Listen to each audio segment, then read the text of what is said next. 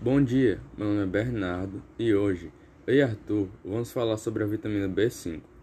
A função da vitamina B5 é tratar perturbações mentais graves, como por exemplo o estresse e a ansiedade crônica. A hipovitaminose pode ser identificada por alergias na pele, formigamento, ardor nos pés, mal-estar, enjoo, dor de cabeça, sonolência, cãibra no abdômen e gases.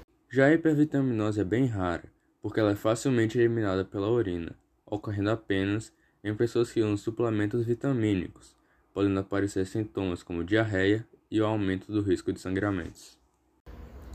Alguns alimentos que contêm a vitamina B5 são gemas de ovo, fígado de animais, brócolis, batata, tomate, leite desnatado e também abacate.